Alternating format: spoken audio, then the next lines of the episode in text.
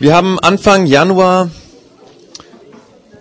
die Predigtstaffel unter dem Titel Mehr als Worte gestartet und wir haben uns in den ersten zweimal ähm, Gedanken über das erste und zweite Kapitel des Johannesbriefes gemacht, weil es genau um dieses Thema dort geht, mehr als Worte, dass der Glaube mehr sein muss als nur Worte, dass er authentisch gelebt werden kann, dass er das, was wir glauben, das, was wir sagen, auch einen Einfluss auf das hat, was wir leben. Wir werden in den nächsten Wochen dann weitermachen mit dem dritten und vierten und fünften Kapitel dieses Briefes aus dem Neuen Testament. Aber heute gibt es einen kleinen Einschub, einen kleinen Exkurs sozusagen. Wir haben es eben schon gehört, es geht um das Leben und das Lied eines Mannes, dessen Glaube mehr war als nur Worte, sozusagen als Beispiel für das, worum es in den letzten Wochen ging. Im Jahr 2001, nach den verheerenden Anschlägen auf das World Trade Center am 11. September in New York, ging ein Lied ausgehend von Manhattan rund um die Welt. Feuerwehrmänner hatten in ihrer Verzweiflung angesichts dieses unfassbaren Terroranschlags und der damit verbundenen krassen menschlichen Tragödie, die sie mitbekommen haben, ein Lied angestimmt. Es war ein Lied der Hoffnung. Ein Lied, das diese unfassbare, böse menschliche Tat sieht und erkennt, es ist Gnade, dass ich selber heil davongekommen bin. Viele, viele der Kollegen sozusagen dieser Feuerwehrleute sind im World Trade Center gestorben.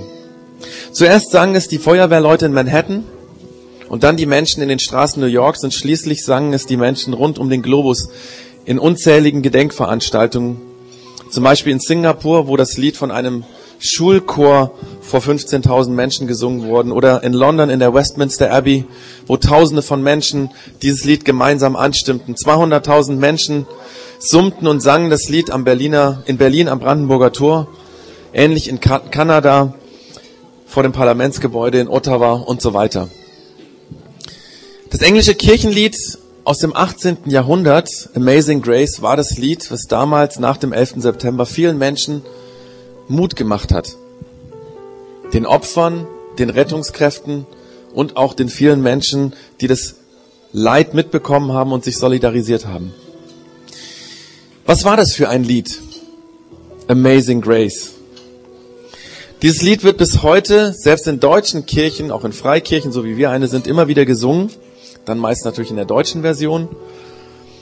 Dieses Lied wurde 1772 geschrieben und ist interessanterweise seitdem, da geht man von aus, das meistgesungenste Kirchenlied, wenn überhaupt nicht eins der meistgesungensten Lieder weltweit. Was ist das für ein Lied? Wer hat es geschrieben und warum hat es eine solche Kraft bis heute? Der Frank hat es vorher schon gesagt, dieses Lied wurde von einem gewissen John Newton geschrieben. Er wurde am 24. Juli 1725 in Wapping in einem Stadtteil von London geboren. Sein Vater John Newton der Ältere ist ein Seefahrer und bekannter Kapitän. Er ist oft Monate, manchmal jahrelang nicht zu Hause. So wird John Newton die ersten Jahre allein von seiner Mutter Elizabeth großgezogen.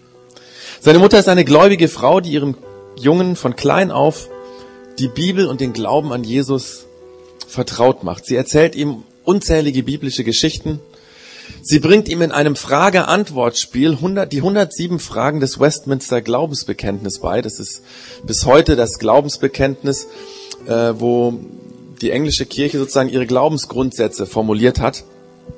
Außerdem lernt der kleine John christliche Kinderverse, Kinderlieder, natürlich auch viele, viele Lieder aus dem damaligen englischen Kirchengesangbuch. Der Newton lernt sehr früh, wie damals üblich, das Lesen. Mit vier kann er Englisch lesen, mit fünf lernt er Latein. Bisschen andere äh, Zeit wie heute.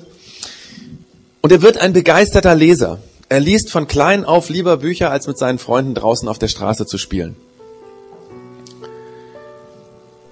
Diese schöne, behütete Kindheit endet abrupt mit dem Tod seiner Mutter. Kurz vor Newtons siebten Geburtstag erkrankt sie an Tuberkulose und einige Monate später stirbt sie an den Folgen dieser Krankheit, die damals eben meistens tödlich verlaufen ist. Sein Vater heiratet sehr bald wieder und eine neue Frau. Und dann kommt einfach durch diesen Umstand der Newton in ein Internat. Und statt der Liebe und Fürsorge, die er bis jetzt von seiner Mutter ähm, gehört hat, erlebt er dort eine unbarmherzige Strenge und er verliert sehr schnell seine Lust am Lernen, seine Lust am Lesen. Und mit elf Jahren fährt er zum ersten Mal mit seinem Vater auf See. Seine erste Schiffsreise dauert zwei Jahre. Seitdem begleitet John seinen Vater auf den Seereisen und er lebt mit dem Vater in der Kapitänskajüte. Er findet dort die Liebe zum Lesen zurück. Er liest quasi die komplette Bibliothek seines Vaters dort auf dem Schiff durch. Und in dieser Zeit lernt er das raue Leben auf dem Schiff kennen. Und er spürt eine Spannung zwischen seiner frommen Erziehung und dem gottlosen Treiben auf Deck.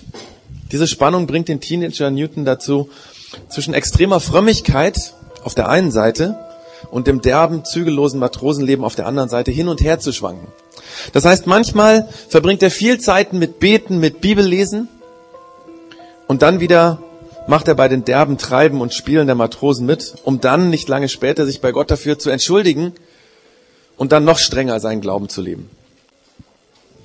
Nach ein paar Jahren zwischen diesem Hin und Her bekommt er ein Buch in die Hand, wo der Autor drin schreibt, dass das gute Handeln, das Gute, was wir tun, gar nicht unbedingt abhängig sein muss von unserem Glauben. Er sagt in diesem Buch glaubhaft, dass wir Menschen gut sein können, auch ohne Gott. Das heißt, eigentlich können wir durch unseren eigenen Antrieb ethisch gut handeln. Dieses Buch befreit den John, weil er nämlich dann von seiner gesetzlichen Glaubensfrömmigkeit loslassen kann. Ich kann das selber. Ich brauche nicht immer wieder die, das Bereuen dessen, was ich getan habe, um gut zu sein. Durch dieses Buch verliert der John Newton nach und nach seinen Glauben. Aber nicht nur das, auch die guten Vorsätze gehen ihm nach und nach verloren. Er passt sich immer mehr an das zügellose, derbe Leben auf Deck an und sein Kinderglaube geht in diesen Jahren verloren. Mit knapp 18 Jahren ist John mal wieder in England. Er lernt bei einem Besuch einer befreundeten Familie das Teenager-Mädchen Mary Catlett kennen und er verliebt sich in sie wie das so üblich ist mit 18 Jahren. Daraufhin schreibt er dieser Mary immer wieder Briefe, er besucht diese Familie auch öfters und auf einer seiner Reisen zu dieser Familie von der Mary wird er von einer Presspatrouille der Marine, aufgegriffen. Damals hatte die Marine nicht genügend Rekruten und so wurden wehrfähige Männer von Presspatrouillen wegen angeblicher Delikte aufgegriffen, festgesetzt und dann für die Marine zwangsrekrutiert. Newton versuchte mit Hilfe seines Vaters, der ein bekannter, geschätzter Kapitän war, diesem Dienst auf dem Kriegsschiff zu entgehen, aber sein Vater kann ihn nur, kann nur bewirken, dass er eine bessere Stellung auf Deck bekommt.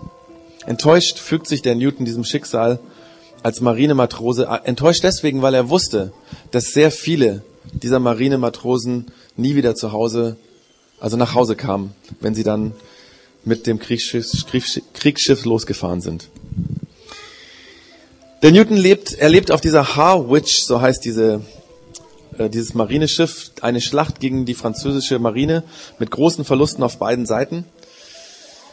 Und kurz darauf versucht er, weil ihm das alles zu viel ist, weil er das alles nicht will, versucht er bei einem Landgang zu fliehen zu seinem Vater. Er hofft dort Hilfe zu bekommen. Er wird aber als Deserteur aufgefangen und dafür hart bestraft.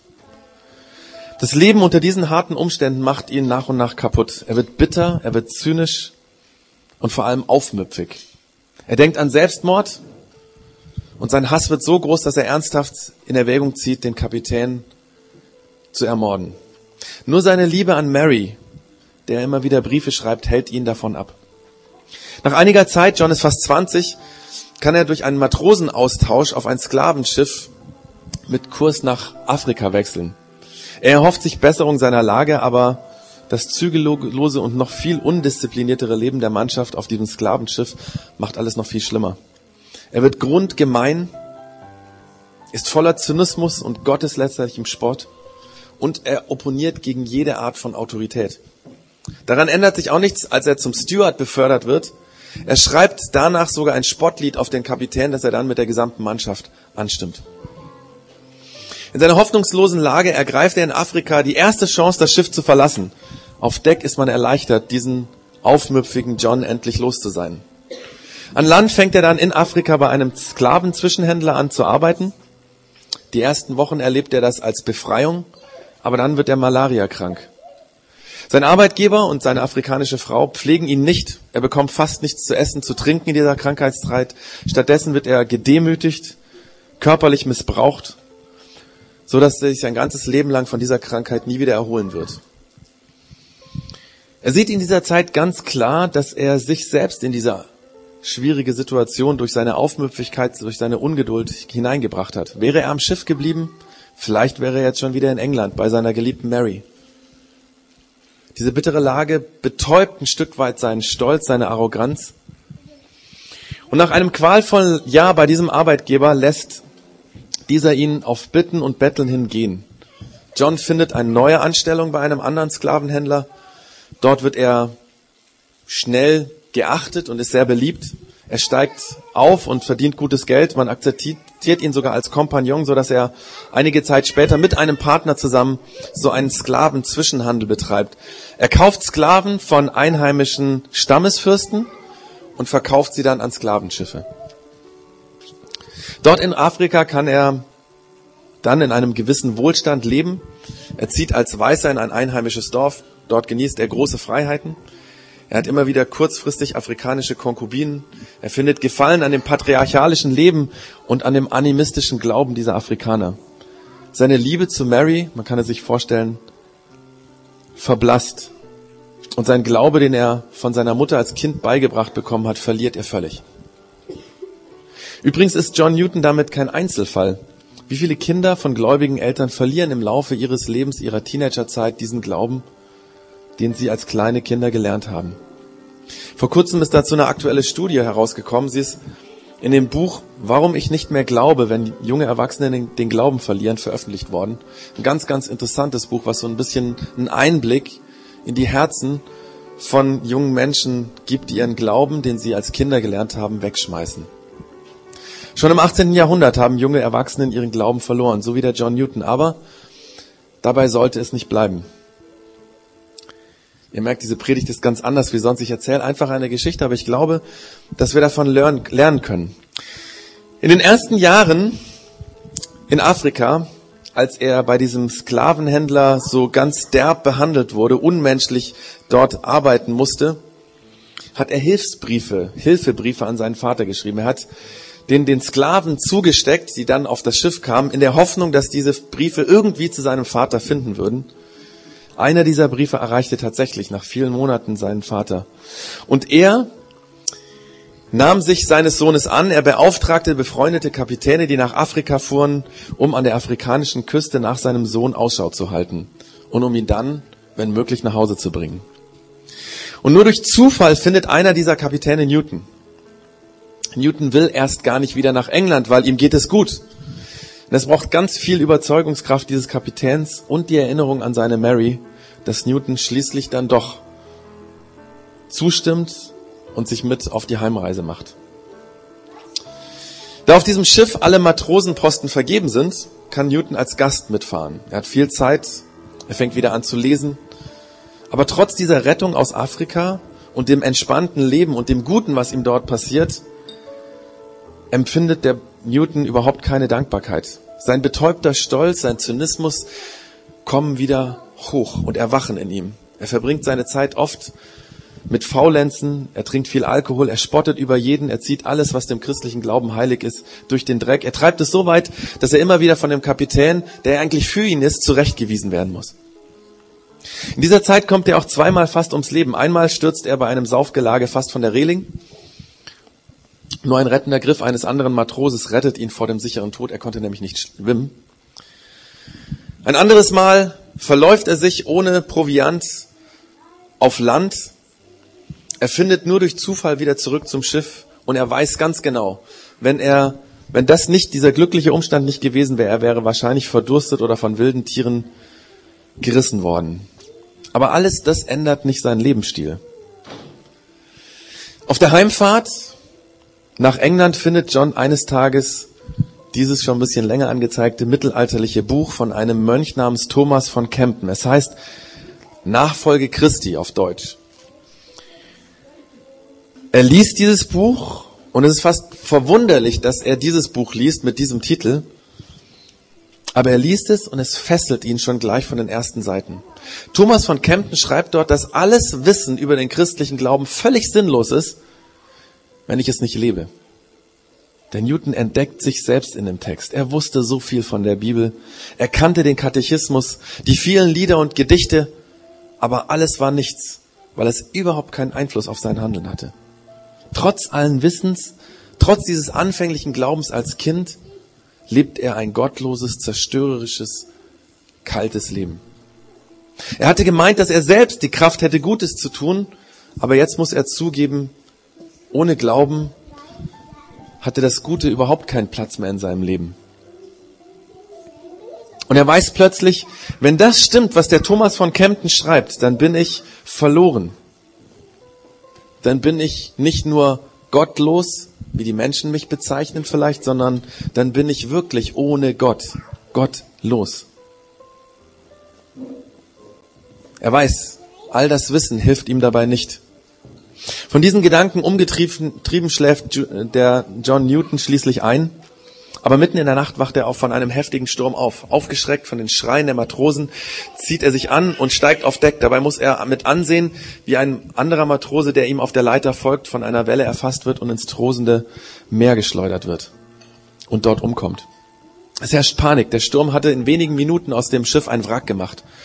Auf der einen Seite waren die oberen Planken des, der Schiffswand weggerissen worden, so dass mit jeder großen Welle ins Schiff Wasser gelangte. John versuchte mit den anderen Matrosen verzweifelt das Wasser aus dem Schiff zu pumpen, aber das Einzige, was sie damit erreichen, dass das, der, der Wasserpegel nicht weiter steigt. Als zwischendurch der Sturm etwas nachlässt, sagt er zu dem Kapitän, wenn unsere Bemühungen, die wir hier machen, nichts helfen, dann gnade uns Gott. Er hatte diesen Satz gedankenlos gesagt, aber mit dem Wort Gnade schreckt er hoch. Welcher Gott sollte ihm, Gotteslästerer, noch gnädig sein? Womit hätte er das verdient? Am folgenden Tag, nach einer kurzen Rast, übernimmt John Newton mittags um ein Uhr das Steuer. Er hält dort elf Stunden im heftigsten Sturm durch. Er kann nicht viel machen, außer das Steuer festhalten. Er hat viel Zeit zum Nachdenken über sein Leben, über seinen verlorenen Glauben, über Gott über Gnade. Und er fängt an zu beten, aber er bittet nicht etwa um Verzeihung. Gott in Lebensgefahr um Vergebung zu bitten, empfand er als verlogen. Erst Gott lästern und dann um Vergebung flehen. Nein, der Newton fängt an, mit Gott zu reden und fragt ihn, ob er wirklich da ist. Gibt es dich, Gott?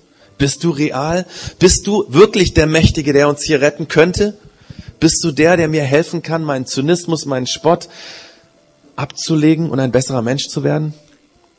In diesen Stunden am Steuer fallen dem Newton zwei Bibelstellen aus seiner Kindheit ein. Nämlich einmal, dass Jesus Folgendes gesagt hat. Er hat gesagt, der Vater im Himmel wird denen den Heiligen Geist schenken, die ihn darum bitten.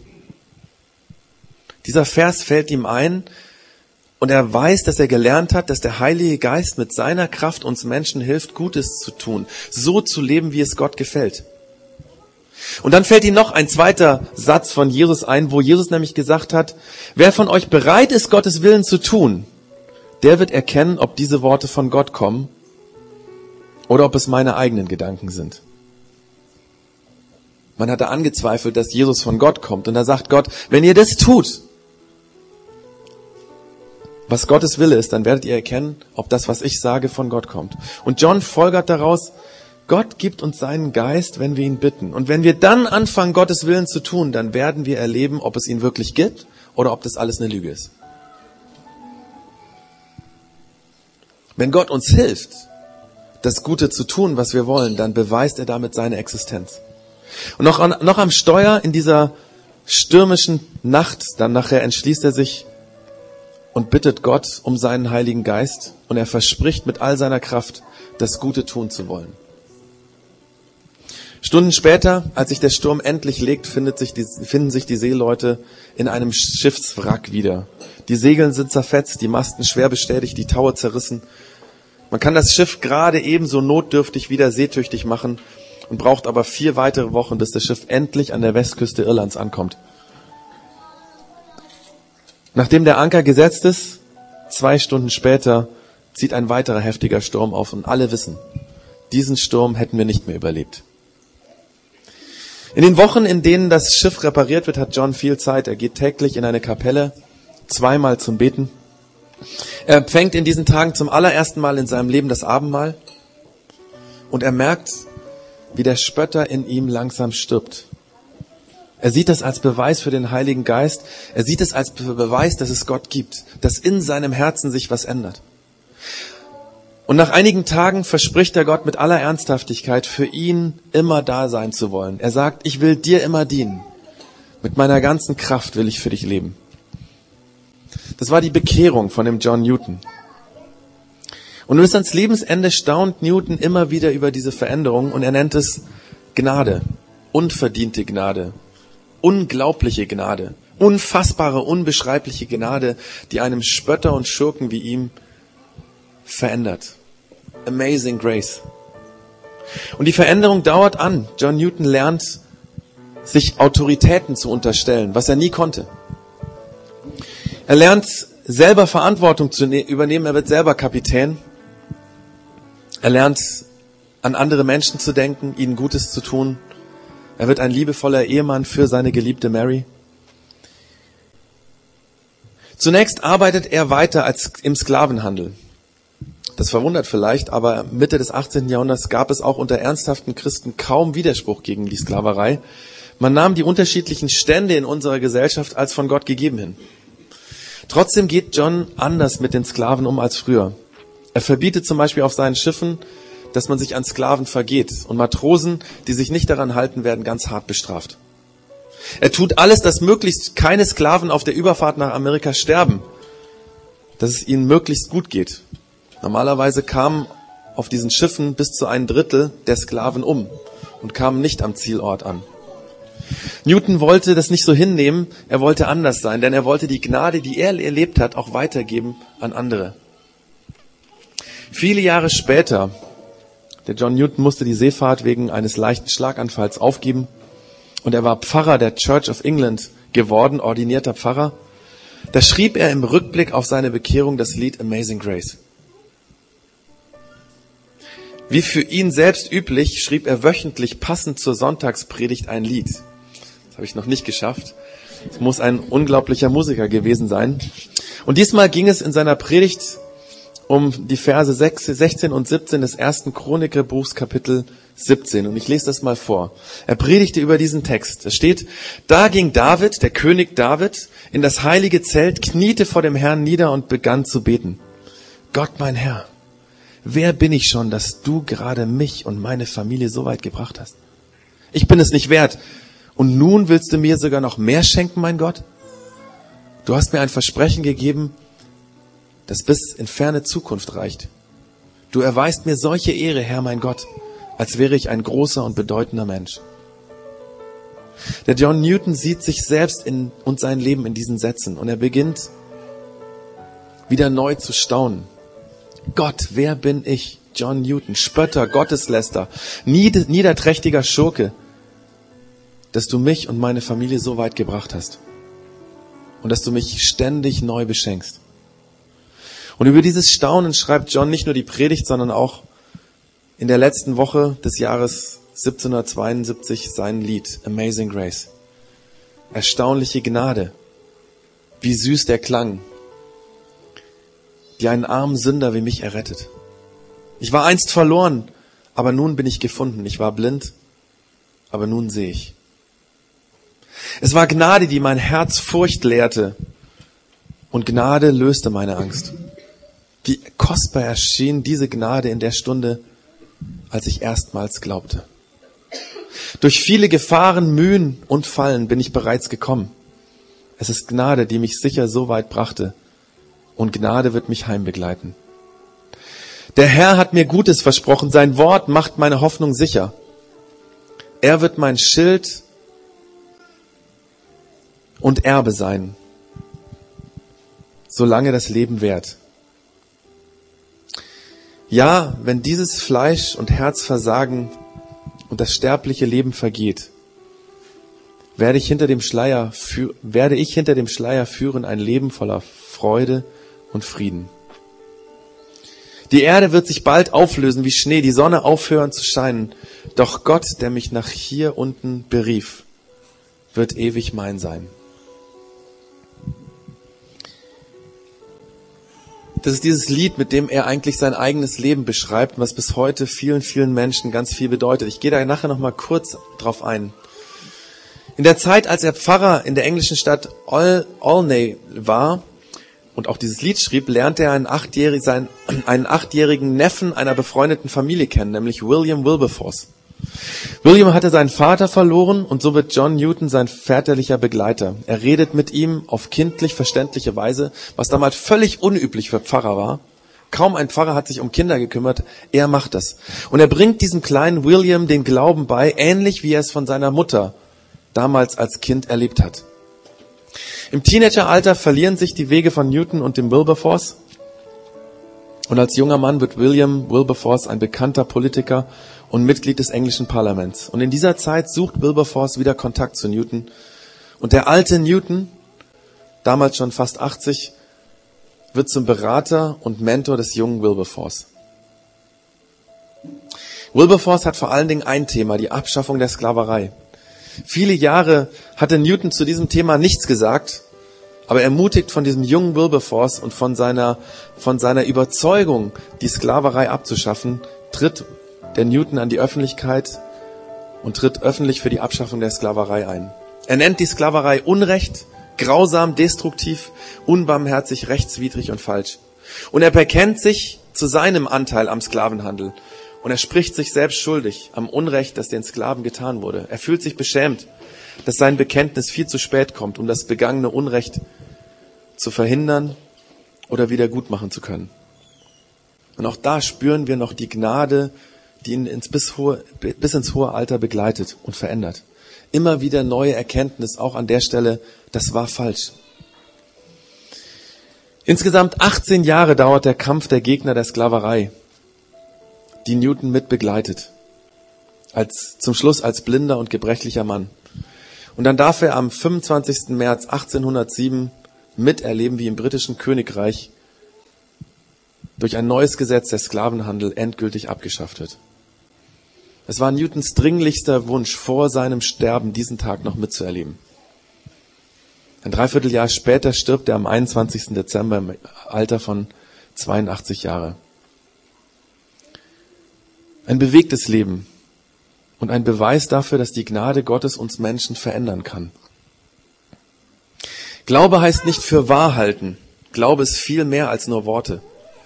Glaube an Jesus Christus fängt dort an, wo wir Menschen spüren, dass wir die Gnade Gottes brauchen, um Gutes zu tun. Wo wir staunen darüber, dass Gott Interesse an uns hat, obwohl in uns so viel Potenzial für Böses steckt. Ich meine, natürlich kann jetzt jeder, der hier sitzt und auch ich sagen, naja, wer so zynisch und blasphemisch und bitter und böse draufkommt wie Newton, der braucht eben einen gnädigen Gott. Aber davon sind wir ja, also die meisten von uns, meilenweit entfernt. Aber ist das wirklich so? Würden wir nicht alle ähnlich bitter werden, wenn unser Leben so laufen würde oder gelaufen wäre? Wie schnell werden wir spöttisch und zynisch und bitter, wenn andere uns Unrecht tun? Wie oft vergelten wir Unrecht mit Unrecht? Wie schnell bestimmt Hass und Schadensfreude unser Leben? Und wie wenig leben wir von all dem, was wir wissen, was gut ist, was wir tun sollten? Aber wir tun es nicht. Wir alle brauchen die Gnade Gottes, die Gnade Gottes, die nicht bei meiner Bitterkeit, bei meinem Spott, bei meinem Zynismus stehen bleibt. Die Gnade Gottes, die mich und dich verändert. Dass wir gute Mütter und Väter werden, gute Ehemänner und Ehefrauen. Wir brauchen die Hilfe Gottes, um gute, konstruktive Mitarbeiter und Kollegen oder auch Chefs zu sein. Wir brauchen Jesus, um uns aus Konflikten herauszuholen, in die wir uns verrannt haben. Davon spricht dieses Lied Amazing Grace. Und es ist erstaunlich, auf Englisch amazing, dass bis heute Menschen berichten, wie sie beim Singen dieses Lied erkennen, wie verloren sie sind und wie sehr sie die Gnade Gottes und die Gnade von Jesus brauchen, um wieder zurechtzukommen. Leider sprechen wir nicht eng oder sprechen vielleicht schon Englisch, aber es ist nicht unsere Muttersprache, so dass wir vielleicht auch diese Tiefe des Liedes nur erahnen können. Wir hören uns jetzt nochmal das Lied in einer Version an, ähm, die in den letzten Jahren aufgenommen wurde. Ich muss dazu sagen, es ist eins der meist gecoverten Lieder überhaupt auf dieser Welt. Amazing Grace. Einfach nochmal zum Anhören und vielleicht so ein bisschen zu spüren, diese Gnade, die der John Newton in seinem Leben verändernd erlebt hat. Danke, Vater im Himmel, dass du mit deiner Gnade unser Leben verändern willst, dass du dieses Leben von John Newton verändert hast und dass du auch unser Leben verändern kannst. Zeig uns, wo wir persönlich deine Gnade brauchen, dass wir so leben können, wie du das gerne möchtest, um Gutes zu tun, um für andere da zu sein um so zu leben, wie du das Leben erfunden hast. Amen.